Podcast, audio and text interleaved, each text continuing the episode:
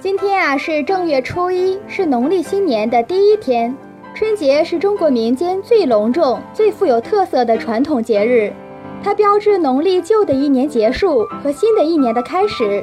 在中国民间，传统意义上的春节是指从腊月初八的腊祭一直到正月十五，其中以除夕和元月初一为高潮。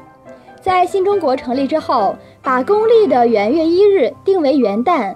俗称阳历年，而把农历正月初一定为春节，俗称阴历年。春节呢，象征着团结兴旺，是一个对未来寄托希望的佳节。在春节期间，我国的很多民族都要举行各种活动来表示庆祝。这些活动呢，均以祭祀神佛、祭奠祖先、祈求丰年为主要内容。活动啊，丰富多彩，带有浓郁的民族特色。